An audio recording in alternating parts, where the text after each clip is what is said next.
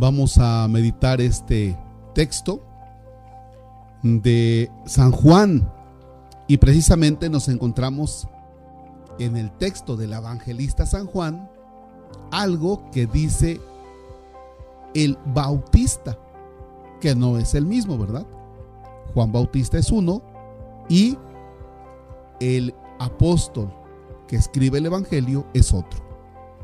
Y entonces nos encontramos con una afirmación por parte de Juan el Bautista. Este es el Cordero de Dios que quita el pecado del mundo.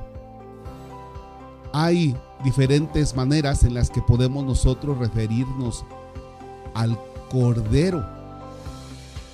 Primero que nada, recordemos que es un Cordero el que el pueblo de Israel sacrifica en el momento de salir de la esclavitud de Egipto y alimentarse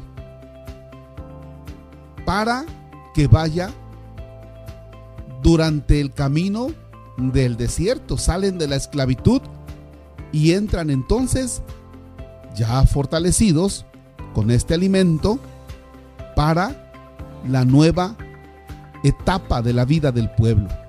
Es el alimento. Y así lo presenta Juan Bautista. Este es el Cordero. que tiene que ver desde luego con la Pascua? Siguiente. También quienes escuchan a Juan Bautista saben de lo que está hablando entonces Juan, porque hay muchas formas en las que ellos pueden entender el Cordero. Es un cordero el que es sacrificado en el templo de Jerusalén.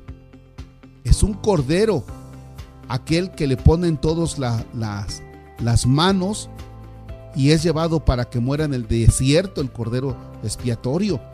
Entonces cuando San Juan presenta a Jesús como el cordero, está diciendo muchísimas cosas que los que alcanzan a entender ya están ahora interpretando cuál será la misión de Jesucristo en el pueblo que ahora está a la expectativa de este personaje que es Jesús y que desde luego Juan lo presenta como el Cordero.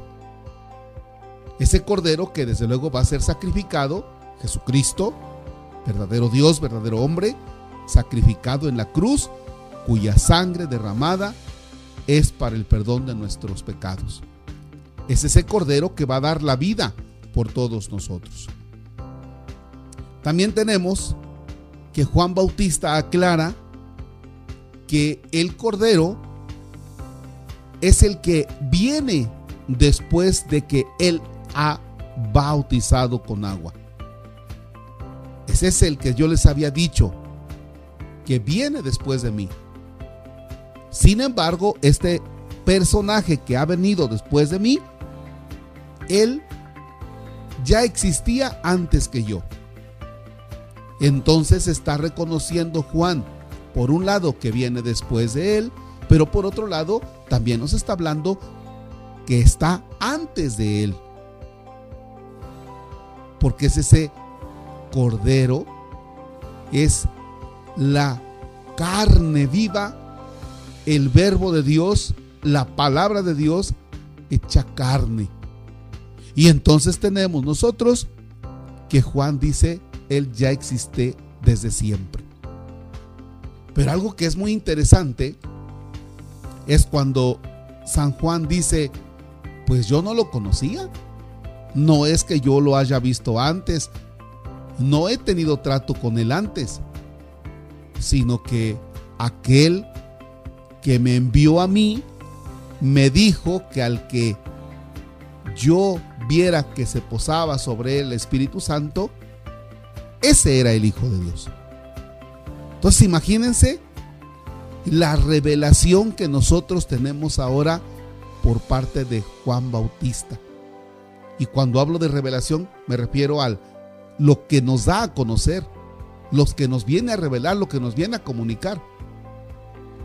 Hace ocho días, con la fiesta del bautismo del Señor, nosotros escuchábamos que decía, este es mi hijo amado. Ah, pero ahora Juan Bautista nos dice, miren, eh, este es el, el Mesías, este es el Hijo de Dios.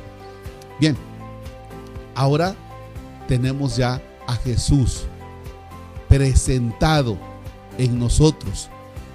Es ese Jesús que va a estar realizando el anuncio del reino para que nosotros podamos escuchar, dejar que su mensaje llegue a nuestras vidas, para que vayamos transformando las realidades del mundo de hoy. Así es que entonces ya no hay más. Dios Padre ha revelado a Jesús, a su Hijo, tema que participamos hace ocho días, y ahora tenemos a Jesús que es reconocido por Juan Bautista. Que nosotros, dado el testimonio de San Juan, abramos nuestra mente y nuestra vida a su presencia. Que así sea.